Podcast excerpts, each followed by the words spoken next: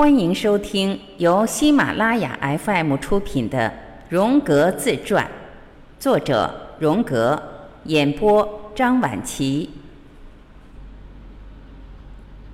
西格蒙德·弗洛伊德，我成了一名精神病学家，并踏上了探索心灵发展的道路。我十分确定地开始从外部和临床角度去观察精神病患者，并再次发现了那些带有显著特色的心理过程。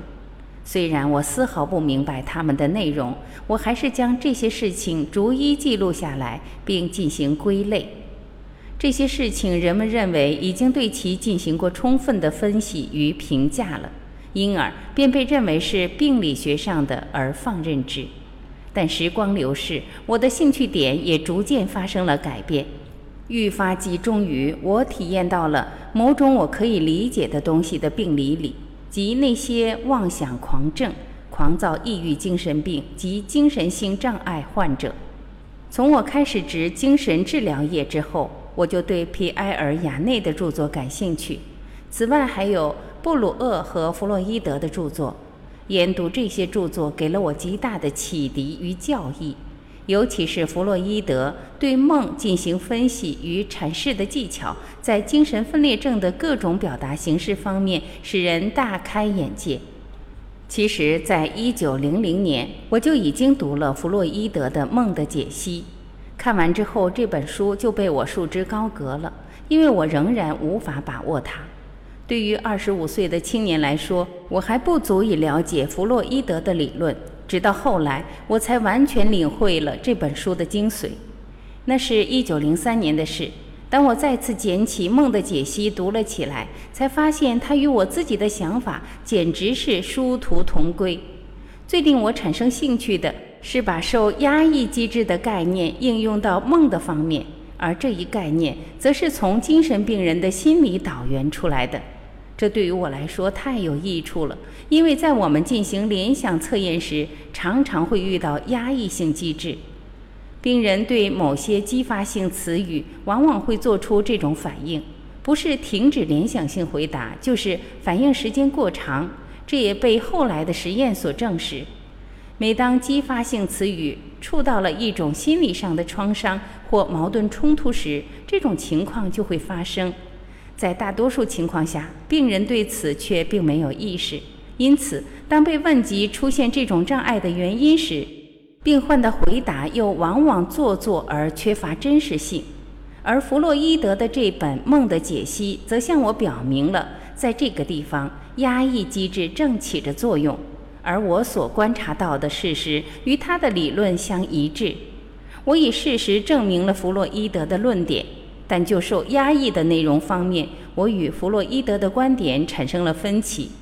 他觉得压抑的原因是性方面的某种损伤。然而，根据我的实践，我熟悉许多精神病方面的病例，在这些病例里，性的问题只起到次要的作用，其他因素则占据了主要的作用。比方说，社会适应性问题、生活中的不幸事件所造成的压迫感。名誉声望的考量等等。后来，我曾将这些病例向弗洛伊德做了阐明，但他却认为除了性方面，其他的原因都不值一提，这使我不能接受。起初，要让弗洛伊德在我的生活中占有重要的位置，对我来说并非易事，也难于对他采取一种正确的态度。在我逐渐熟知了他的著作之后，我也开始了对我的学术生涯的规划。我正要动手写一篇论文，以求得大学给我晋级的机会，但弗洛伊德在当时的学术界却是个不被礼遇的人，因而与他发生任何的关联，而想要在学术之路得以晋升，都将是不可能的。最多人们只是暗地里提及他，在各种代表大会上，他也只是人们在过道上讨论的话题，而在会议室里，人们却三缄其口。因此。当我发现我的联想测验竟与弗洛伊德的理论相一致时，我并没有任何的快乐可言。有一回，当我身处实验室并反复思考起这些问题时，魔鬼向我耳语道：“将我的实验结果和所得出的结论加以发表，然后避免提及弗洛伊德就可以了。因为说到底，早在我搞懂他的著作之前，我便已得出我的实验结果了。但此时，我的第二人格也发表了他的意见。他说：“要是假装不知道弗洛伊德而干这样一种事情，就是一种诡计罢了。你可不能将自己的生活建立在谎言之上啊！”听到这句话，问题就解决了。从那时开始，我就变成了弗洛伊德的公开支持者，并为他进行斗争。在慕尼黑举行的一次代表大会上，我首次站出来为弗洛伊德进行辩护。这是一次关于强迫症的会议，但却避而不谈弗洛伊德的名字。一九零六年，联想起这一事件，我为慕尼黑医学周刊写了一篇文章，就弗洛伊德的精神病理论的重要性做了评述。这一文章对于了解强迫观念性精神病起了很大作用。这文章也引来了两个德国教授的写信忠告：若是我依然站在弗洛伊德一边，并仍然为之摇旗呐喊的话，便会使我的学术生涯处于危险之中。我很快就回信表明了我的立场：若弗洛伊德所说的是真理，我就会站到他这一方；若是我的学术生涯必须基于限制探索和与真理相悖的话，对于这种学术，我宁可放弃。我仍然为弗洛伊德及其思想进行着辩护，但基于我自身的实践，我对一切精神病均由性压抑或性损害所造成的这一想法，仍然持有保留态度。在某些病例中确是如此，但某些病例中却并非如此。即便如此，弗洛伊德仍在调查研究方面开辟了一条新路。而对他个人持有反对之声，甚至不明所以的胡乱叫喊，在我看来实在是荒谬至极。我在精神分裂症心理学中所表达的看法，并没有获得多少的赞同之声。实际上，我的同事还嘲讽我的观点。但就是这本书，让我得以逐渐认识弗洛伊德。他还邀请我去探访他，那是一九零七年二月的事。我们在维也纳进行了首次会面，我们是在下午一点钟见的面，然后我们便进行了十三个小时的愉快交谈。弗洛伊德是我所遇见过的首个重要人物，在我当时的经历中，没有其他什么人可以与之相比。我发现他极为聪明、机敏和卓尔不群，然而他给我的第一个印象却一直有点不明确。我无法清楚地把他的印象写出来。他所谈及的有关性的理论深深吸引了我，但是他的话却没有消除我的犹豫与怀疑。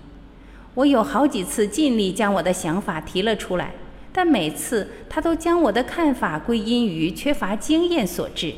而他这样说也确实是对的，因为在那个时期，我确实未能拥有足够的经验以支持我自身的观点。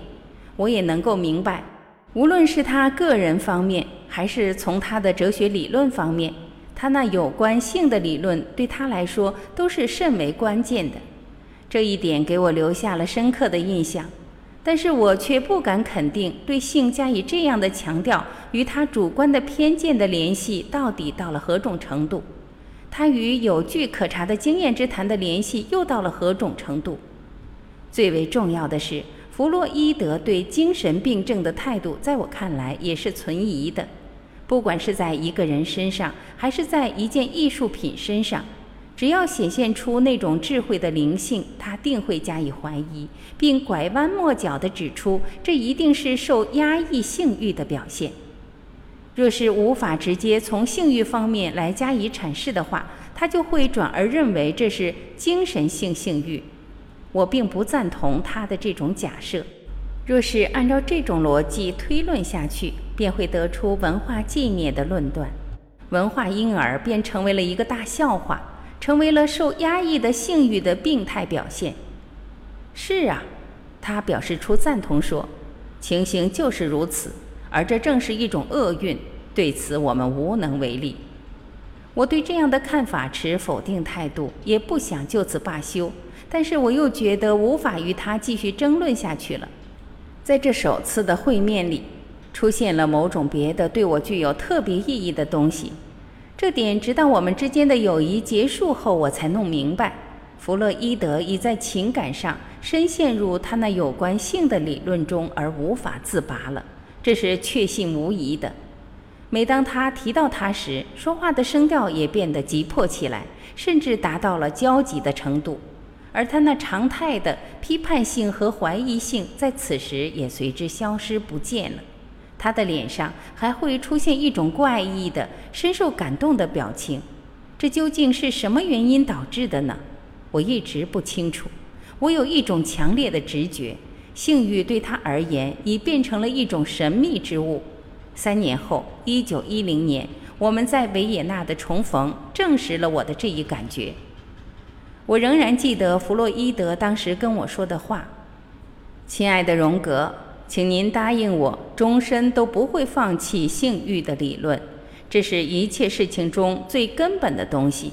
您晓得，我们得使它成为一种教条，一座不被动摇的堡垒。”他感情激动地说。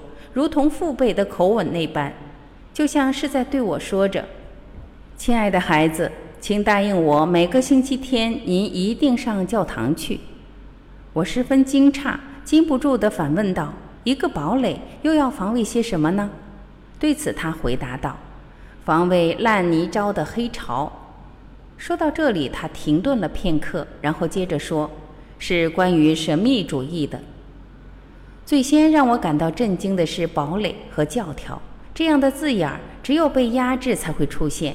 因为教条，也就是说一种不被批驳就加以相信的东西，其设立的目的只是为了压制各种怀疑。但这与科学是相悖的，那么它便只是一种人的冲动罢了。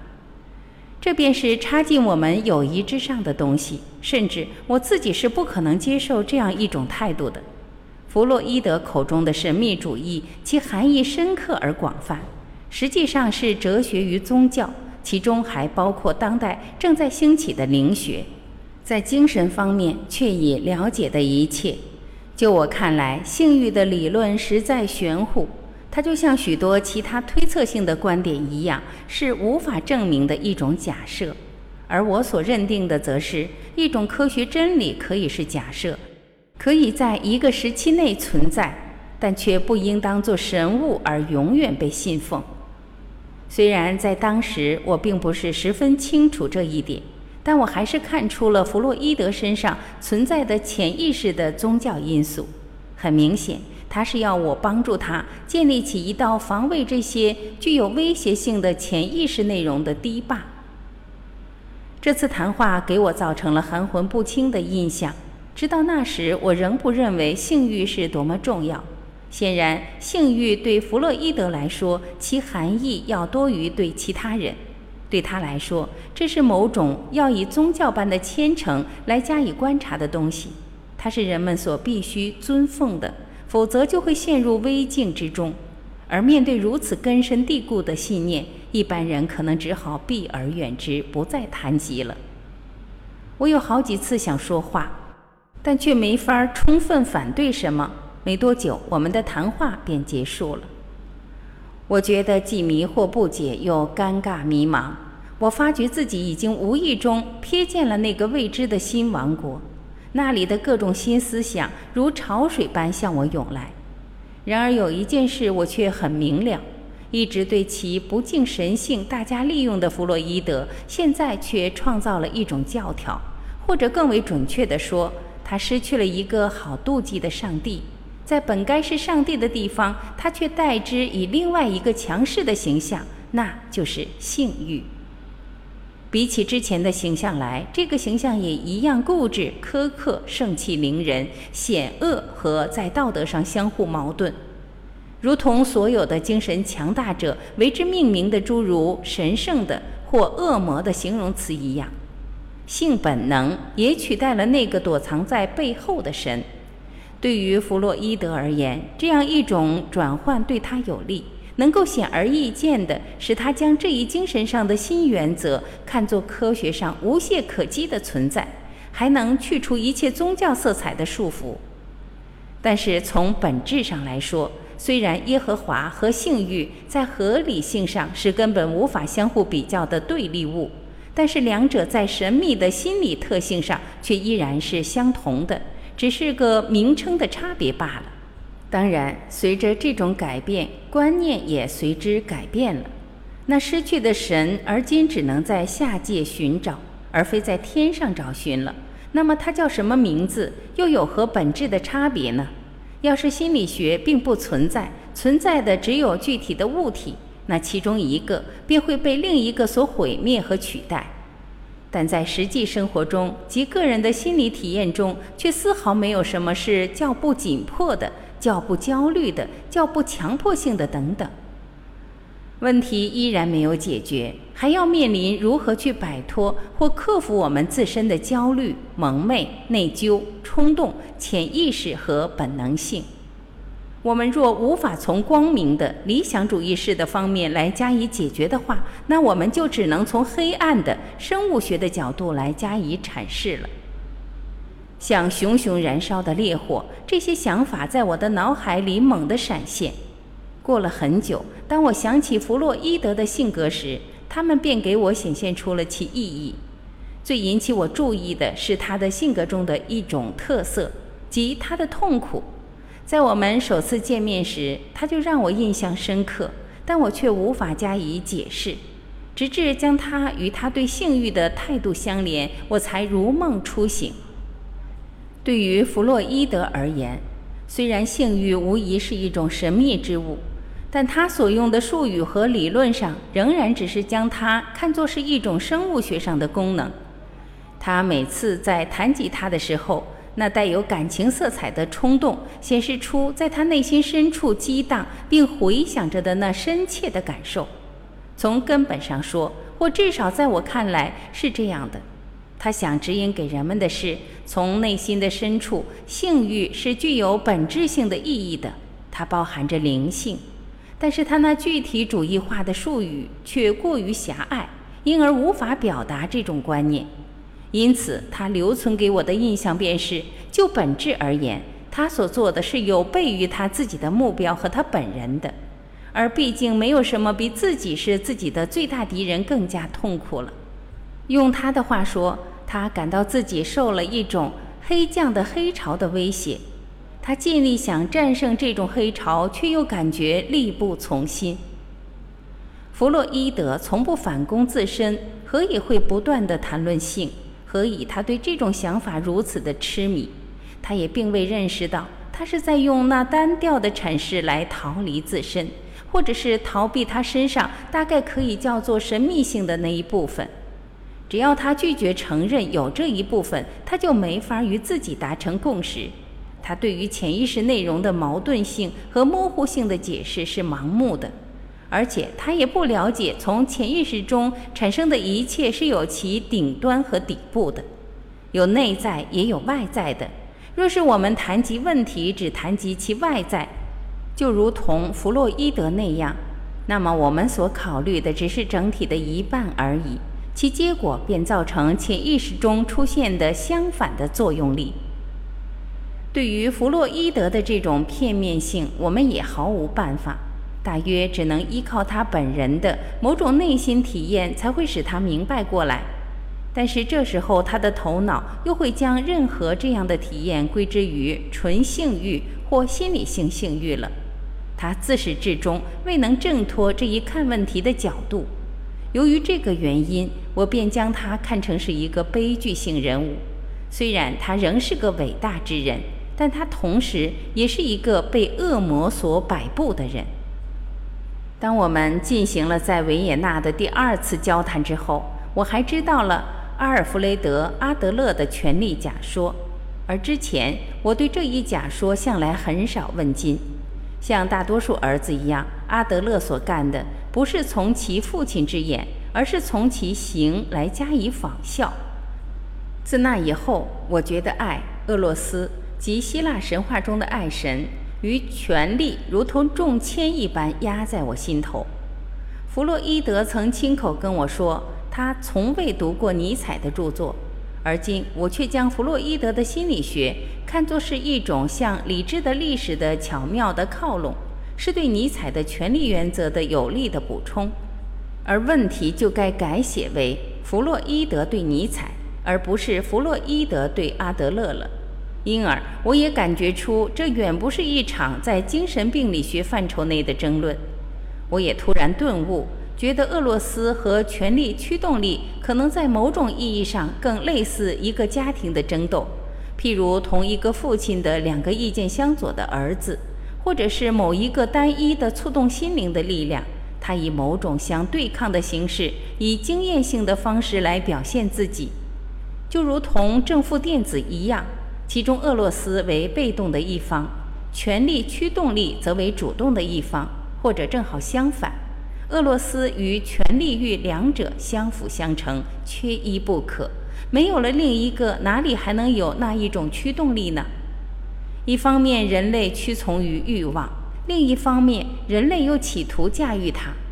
弗洛伊德的理论表明了客体如何屈从于欲望，而阿德勒则指出了人又如何利用这种欲望，将自己的意志加诸于客体之上的。因为无法支配自己的命运，尼采便只好自己创造了一个超人。我的结论为。弗洛伊德一定是深受俄罗斯的权力的影响，因而他便希望把它提高到一种教条的地步，如同宗教的守护神那样的永恒之灵。查拉图斯特拉为福音的宣布者，这已是众所周知的了。但弗洛伊德却企图超过教会，并把一种理论神圣化。可以确定，他这样做时并不想大吹大擂，因为他怀疑我想成为这方面的先知。他提出了他那灾难性的要求，但同时又将它放弃掉了。人们对于神秘不可控的东西，往往都会这样做，而且这样做也是有原因的。因为一方面他们是真实的，而另一方面他们又显得不那么真实了。神秘的体验将与崇高的卑微同在。弗洛伊德要是对性欲是神秘的这种心理真实了解，他便知道它既有神秘又有邪恶性。若他对此稍加考虑，他就不会将自身束缚在生物学观念的范畴了，而尼采则会更为牢固地站在人类的生存基础上，因而他不会走向像弗洛伊德那样的感情极端。本集今天就播讲到这里，感谢您的收听。